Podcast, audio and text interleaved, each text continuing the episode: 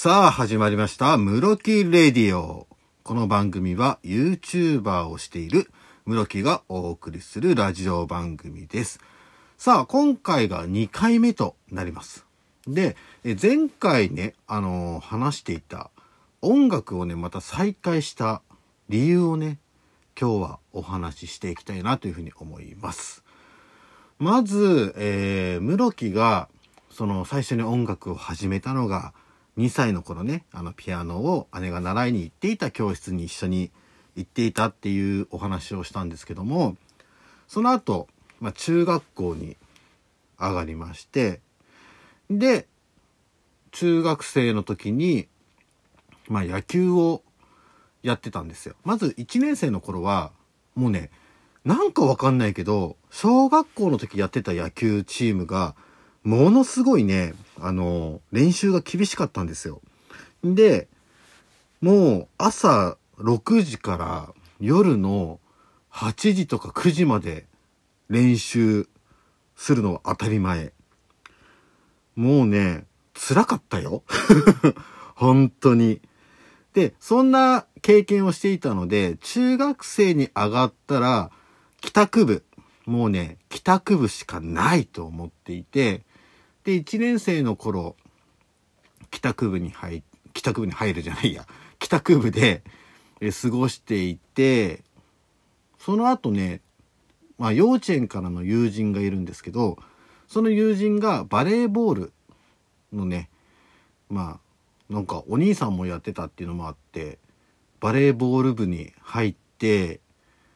なぜかね、室木もね、バレーボール部に入ったんですよ。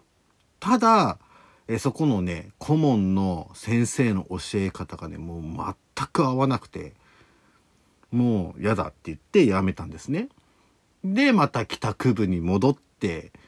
で、その後、えー野球ですね。少年野球やってて、で、バレーボール部辞めたからって言って、その野球部の顧問の先生が毎日、もう野球部に入れと、もうスカウトに来てまして、で、まあ、その誘いに乗って、野球部に入るわけですよ。ただ、えーそのね、2年生、中学校2年生のね、何学期だったかな ?2 学期とか3学期ぐらいかなの時に、まあ、実際どうだったのかなもう、その時の記憶がね、曖昧なんですけど、なんかね、学校に行けなくなったんですよ。本当に。もう学校にいると、もう精神的にね、参ってしまっているような状況。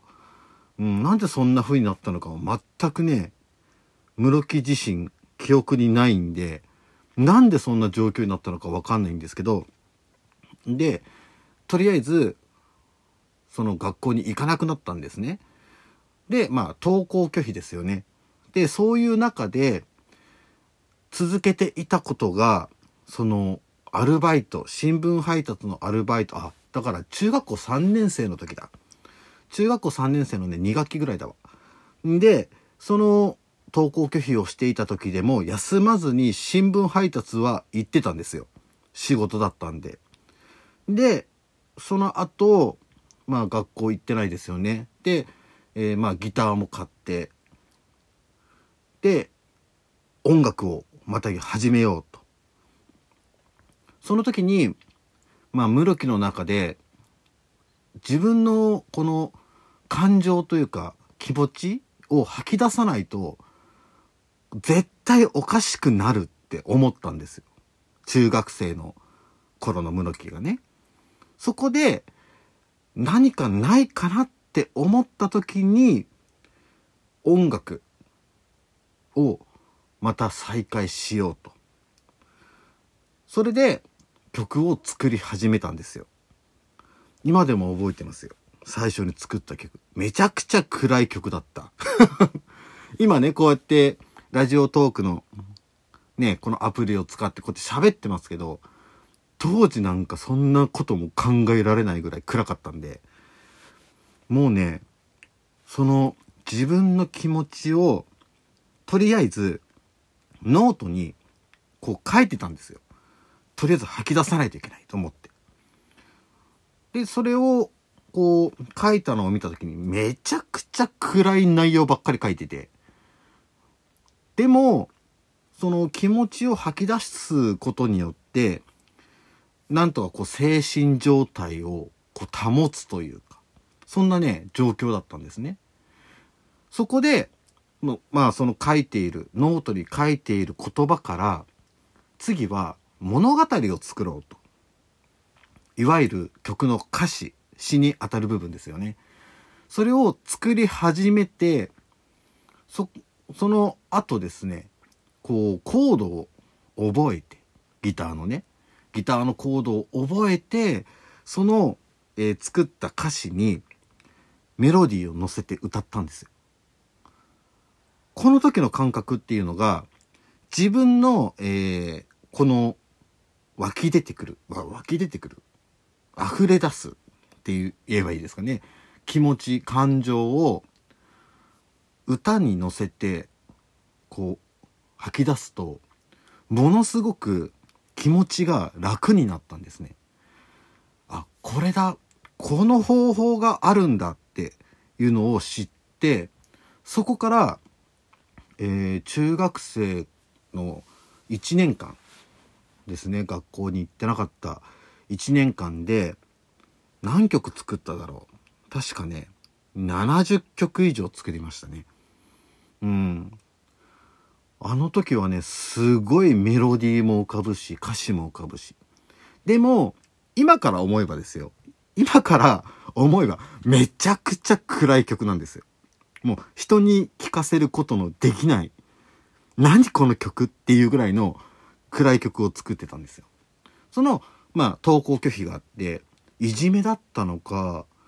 精神的になんかきっかけがあっておかしくなったのかわかんないんですけど、それがあって、その音楽をまた始めて、シンガーソングライターっていう道を目指し始めたんですね。もうね、朝、何時だろう？朝8時とか9時ぐらいから次の日の夜中の2時3時まで曲作って歌ってでまた23時間寝てまた起きてまた曲作って歌ってっていうのをね何ヶ月？34ヶ月ぐらいかなずっと続けてたんですよ。まあもちろんね学校の先生とかあと同級生が家に来てこう学校に来いとやっぱ言うわけですよ。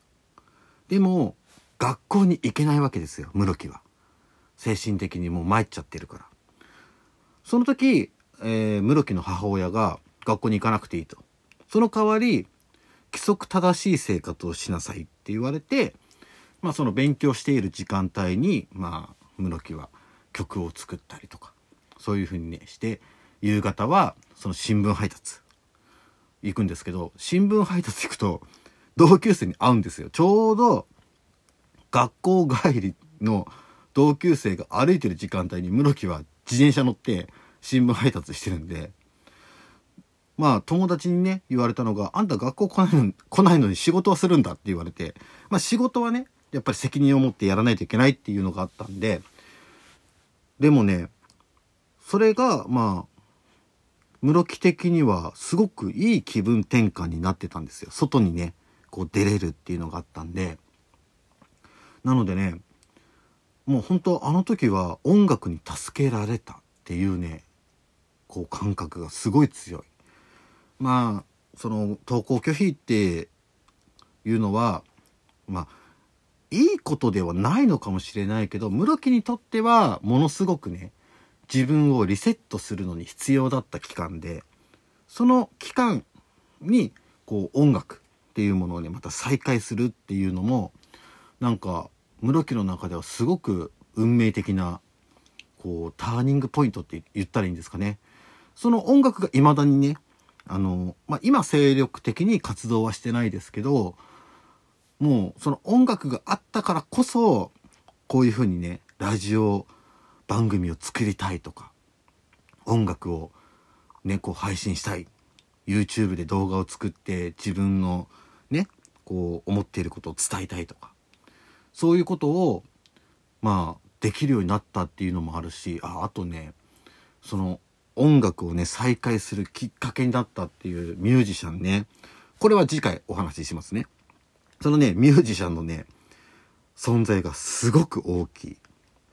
一時期ね、そのミュージシャンの曲しか聴いてなくて。うん。で、その曲と出会うきっかけをくれたのが姉、姉だったんですよ。なので、まあ、今、こう振り返ると、すごくね、室木は家族にね、支えられてきてるなっていうのをね、すごく感じますね。なので、まあ、室木のね、このラジオを聞いて、今、ちょっと辛い状況の方とかね、こう気分が落ちている方とかいていてね、ちょっとでも、こう気分が和らいでくれたらなというふうに思っております。さあ、時間の方は、お今日は11分ぐらいもう喋ってますね。早いな。うん、これすごくいいね、ラジオトークって。撮りやすいし、うん。もうね、YouTube の動画も作んないといけないんだけど、なんかラジオトークばっかり撮っちゃってますね。まあ、近々ね、また YouTube の方も更新していきたいと思いますので、このラジオトーク、ムロキレディオとですね、YouTube のチャンネルの方も応援よろしくお願いいたします。それでは、また次の放送でお会いしましょう。村木でした。じゃあね